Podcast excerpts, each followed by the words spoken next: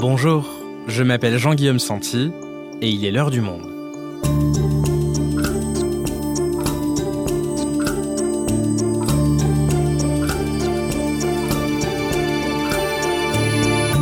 Aujourd'hui, que peut-on faire pour éviter de nouveaux scandales sanitaires dans l'alimentation? Listeria, salmonelle, E. coli, régulièrement ces noms de bactéries reviennent dans l'actualité et de nombreux produits sont rappelés en catastrophe, tandis que certains consommateurs finissent à l'hôpital. Dernier épisode en date, la contamination probable de pizza Buitoni dans une usine Nestlé. Deux enfants sont morts et une quarantaine sont malades. Alors comment expliquer que ces scandales sanitaires reviennent si souvent dans l'actualité? Quelles mesures de contrôle existent pour les éviter? Que s'est-il réellement passé dans cette usine de production? Mathilde Gérard est journaliste au service Planète du Monde. Elle revient pour nous sur ces affaires. Buitoni, Kinder, comment éviter les scandales sanitaires dans l'alimentation Un épisode produit par Jeanne Boézek, réalisation Quentin Tenot.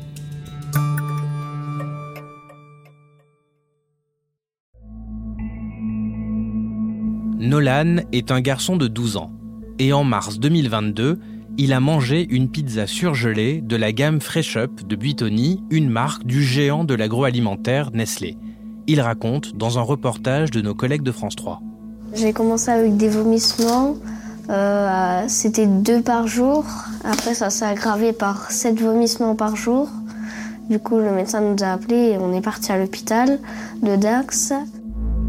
Après quelques jours, Nolan tombe malade.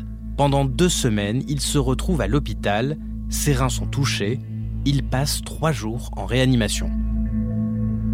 Nolan n'est pas le seul dans ce cas. À ce jour, on compte 53 cas de personnes tombées malades après avoir consommé une pizza Fresh Up de Buitoni. Il se trouve partout en France et les pizzas en question ont été massivement rappelées par Nestlé après avoir été distribuées dans 23 pays.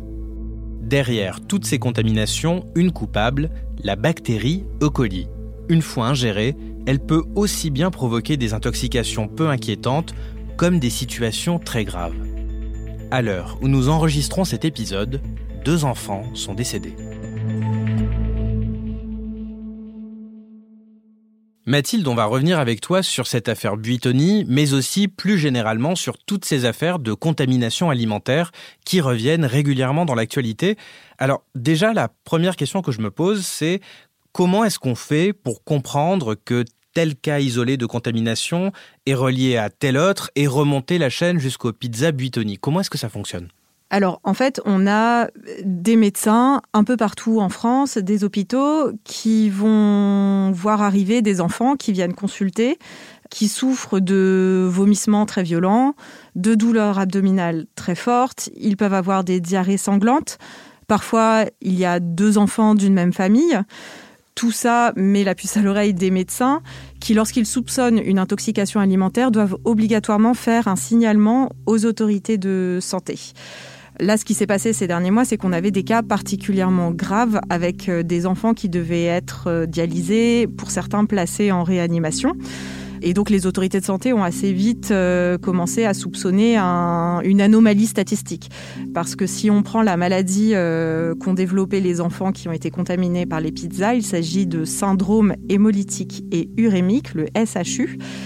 C'est une maladie qui normalement touche euh, à peu près 160 personnes chaque année en France.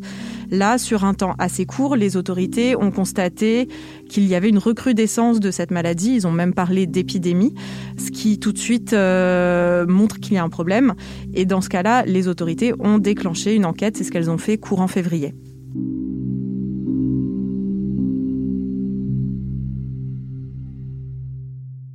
Donc on constate un nombre de cas supérieur à la moyenne, on déclenche une enquête et comment est-ce qu'on remonte le fil à partir de là? Alors la première étape déjà, c'est les analyses médicales, euh, analyses sanguines, etc., qui sont centralisées par un laboratoire de référence pour toutes les victimes et qui permettent déjà peut-être de dégager des tendances communes entre les patients.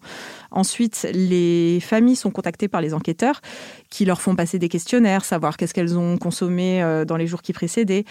Les agents vont examiner les achats, les tickets de caisse pour essayer d'identifier euh, qu'est-ce qui aurait pu euh, provoquer cette contamination et voir s'il y a des points communs, toujours de victime en victime.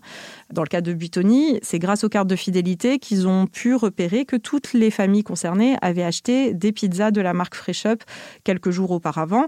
Et ces familles, dans les questionnaires, ont également confirmé qu'elles avaient consommé ces pizzas quelques jours avant. Et puis, une fois que les soupçons portent sur un aliment, il s'agit de confirmer si c'est bien euh, l'aliment incriminé en faisant des prélèvements. Donc là, les enquêteurs se sont rendus au domicile de famille. Et il y en avait certaines, par exemple, qui avaient acheté plusieurs pizzas et qui en conservaient encore une au congélateur. Donc ils ont pu faire des prélèvements sur les pizzas en question. Et c'est là où ils ont détecté la bactérie Escherichia coli. Et puis ensuite, ils ont fait une analyse de génome, un séquençage ADN qui a permis de confirmer qu'il s'agissait bien de la même bactérie dans la pizza et chez les euh, personnes qui avaient été malades.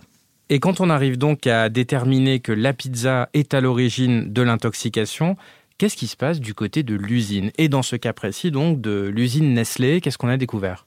Alors, au lendemain du séquençage de l'ADN, qui euh, ne laissait plus de place au doute, qui confirmait le lien avec les pizzas Fresh Up, le 18 mars, Nestlé a rappelé toutes les pizzas de la gamme qui avaient été commercialisées depuis juin 2021. En même temps, la chaîne de production s'est arrêtée et des enquêtes ont été menées dans les usines. Il y a eu, dans les jours qui ont suivi, deux visites des inspecteurs des services de l'État qui ont conclu à des manquements euh, sur l'hygiène. Ils ont même euh, noté la présence de rongeurs dans le secteur boulangerie de l'usine. Donc le rapport des inspecteurs était assez cinglant et à ce jour, l'usine n'a pas repris la production. En parallèle, il y a eu une enquête judiciaire qui a été ouverte, euh, une enquête préliminaire par le parquet de Paris. Alors, petite parenthèse, est-ce que tu peux nous expliquer de quelle bactérie on parle? Escherichia coli, c'est quoi exactement?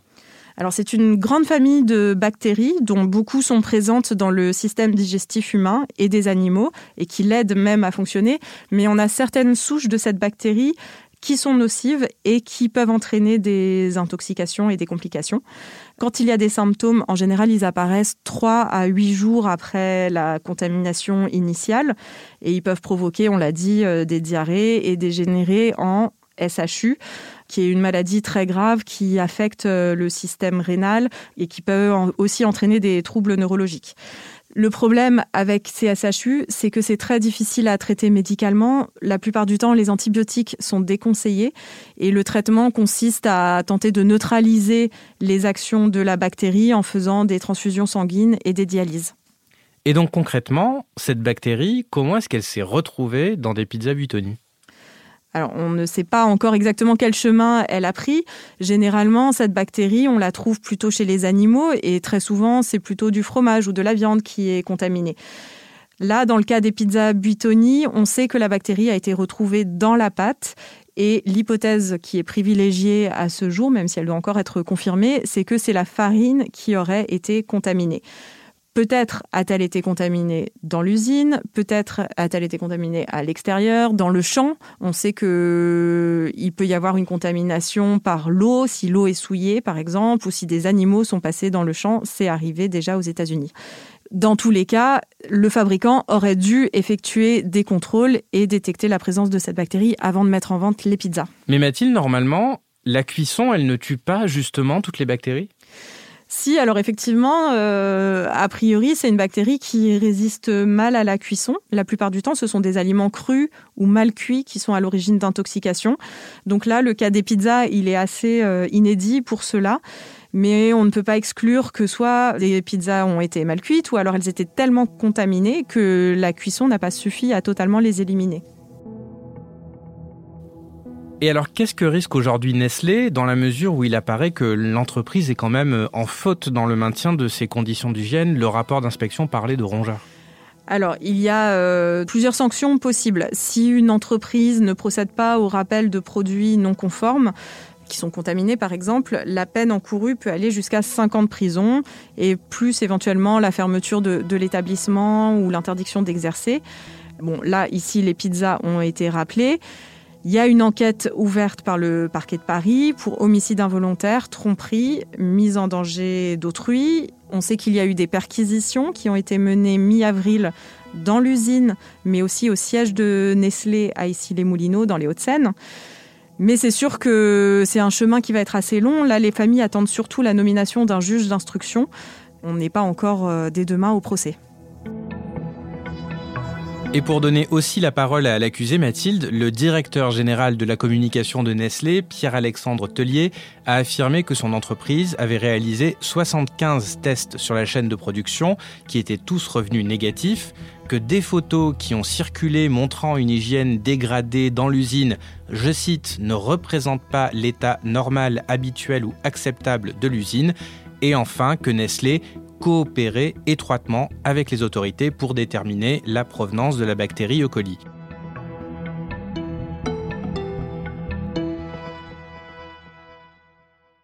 Mathilde, hasard du calendrier, une deuxième affaire d'intoxication alimentaire survenait quasiment au même moment que les pizzas Buitoni. On a parlé des chocolats Kinder. Est-ce que tu peux nous raconter ce qui s'est passé?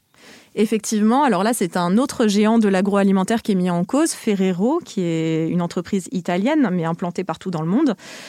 Ça a démarré au Royaume-Uni, où les autorités ont, constaté en début d'année une recrudescence de cas de salmonellose, à chaque fois en lien avec la consommation de chocolat Kinder. La salmonellose, c'est une maladie euh, moins grave que les SHU, qui souvent s'apparente à une gastroentérite, mais parfois elle peut entraîner des symptômes euh, beaucoup plus graves et nécessiter une hospitalisation. En France, on a eu au moins 32 cas de salmonellose ces dernières semaines qui ont été identifiés comme liés à la consommation de ces chocolats. Il y en a 13 qui ont nécessité une hospitalisation, mais il y a aussi des enquêtes sur beaucoup d'autres cas. Le lien, a été fait assez rapidement par les autorités européennes avec une usine de production qui appartient à Ferrero, qui est située en Belgique, à Arlon. Et l'entreprise a reconnu avoir détecté la présence de salmonelle dans son usine dès le 15 décembre. Elle dit qu'elle a identifié et bloqué les lots et pris toutes les mesures nécessaires pour éliminer la bactérie, mais c'est vrai qu'aujourd'hui, la Belgique reproche à Ferrero de ne pas avoir communiqué toutes les informations. Et on a un peu l'impression d'entendre en fait Toujours la même histoire, Mathilde. L'affaire débute en septembre dernier quand 20 bébés tombent malades, contaminés par des salmonelles. Tous ont consommé du lait premier âge Lactalis, fabriqué dans cette usine en Mayenne.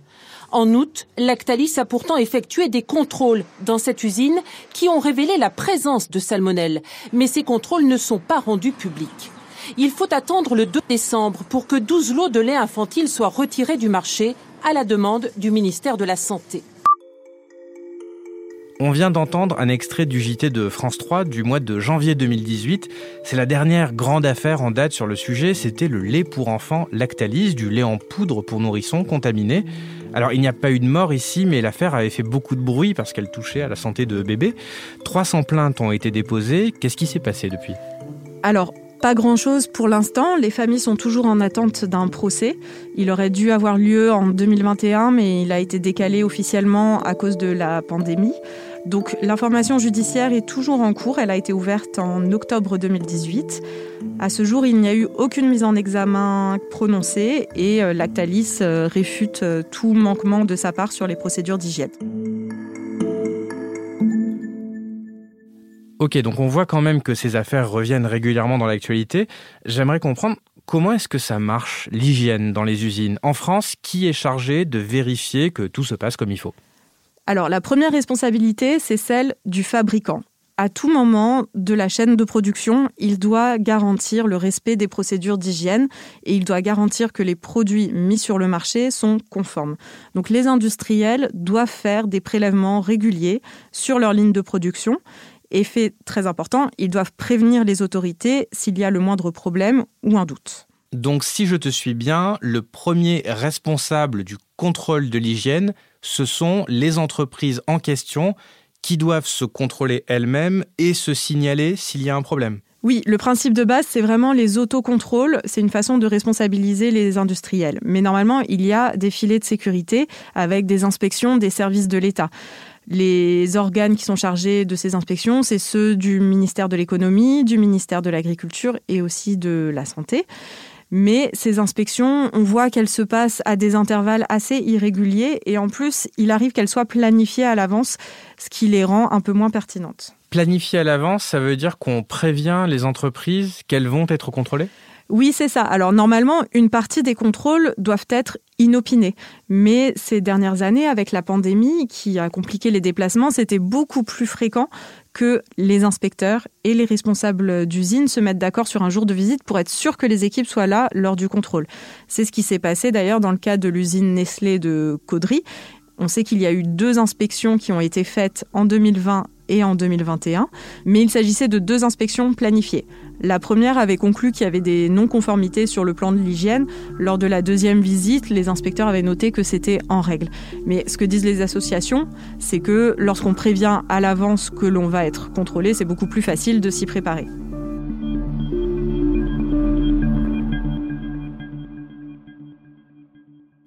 La question qui se pose maintenant, Mathilde, c'est comment est-ce qu'on fait pour éviter que de nouveaux scandales de cette nature se reproduisent? Et on a pour cela appelé Ingrid Kragle. Elle est directrice de l'information chez l'ONG Foodwatch, qui milite pour plus de transparence dans le secteur. Elle nous explique ce que réclament les associations. Qu'est-ce qu'on réclame euh, chez Foodwatch depuis des années? Ben en fait, on réclame euh, d'abord de la prévention. Malheureusement, on est plus dans la réaction que la prévention. Et si on se dotait de moyens à la hauteur de l'enjeu pour surveiller l'industrie agroalimentaire, ben on pourrait éviter des, des cas comme ça. Ensuite, il faut des contrôles beaucoup plus serrés. Et pour ça, il n'y a pas de secret en fait. Pareil, il faut se doter de moyens à la hauteur de l'enjeu. Dès lors qu'on assiste à un écrémage dans les rangs de, de l'agence principale qui s'occupe de ces contrôles, qui est la répression des fraudes, la Ils ont perdu plus de 440 agents ces dix dernières années et ils ne s'occupent pas que de l'alimentation. Et eh ben en fait, malheureusement, c'est la porte ouverte à des dysfonctionnements et des abus Ensuite, on va se poser la question, et, ça c'est ce qu'on réclame, c'est plus de transparence euh, sur ce qui est fait et pas fait.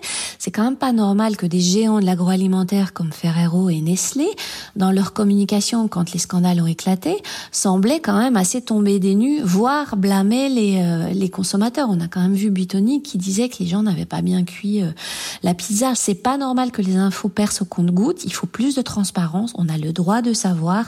Ensuite, ce qu'il faut clairement, c'est que scandale après scandale, on l'a vu avec la viande de cheval, le fipronil, on le voit avec Lactalis, ben en fait, il n'y a pas de sanctions dissuasives qui tombent. Euh, les, les jugements prennent des années, les victimes doivent pouvoir voter longtemps, et en fait, il n'y a pas de sanctions exemplaires qui seraient suffisamment dissuasives. Dès lors que bah, il n'y a pas cette épée de Damoclès au-dessus de la tête hein, des, euh, des, industriels qui malheureusement euh, seraient dans l'illégalité en commercialisant des produits non conformes, bah, en fait ça, risque de se reproduire encore puisque c'est la porte ouverte à d'autres scandales de cette nature.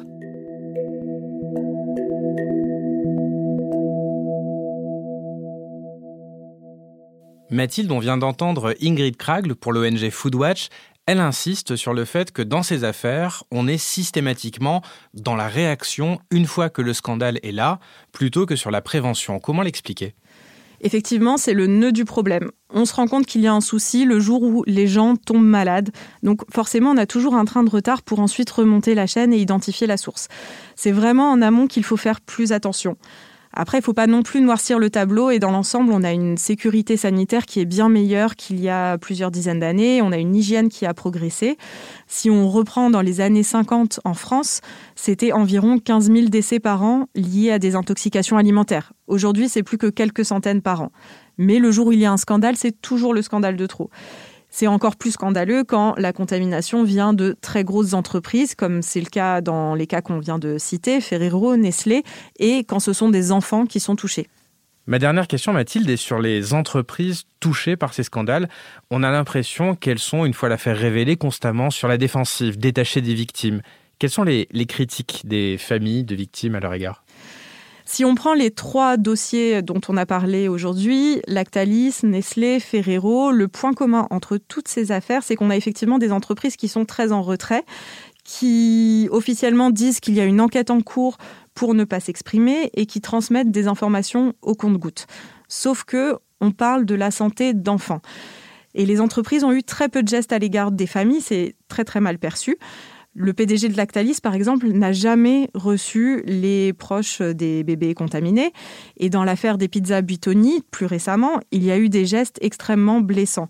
Tout récemment, Nestlé a admis qu'ils avaient proposé un bon d'achat de 20 euros à une famille dont la petite fille de 7 ans a été hospitalisée à deux doigts de la septicémie. Ça a été perçu comme une insulte par cette famille et comme un geste presque cynique. Alors Nestlé a présenté ses excuses, a plaidé l'erreur de son service consommateur, mais Nestlé n'est pas une petite PME, ce n'est pas une entreprise amateur, donc ce genre de réaction, effectivement, heurte profondément les familles. Merci Mathilde. Merci Jean-Guillaume.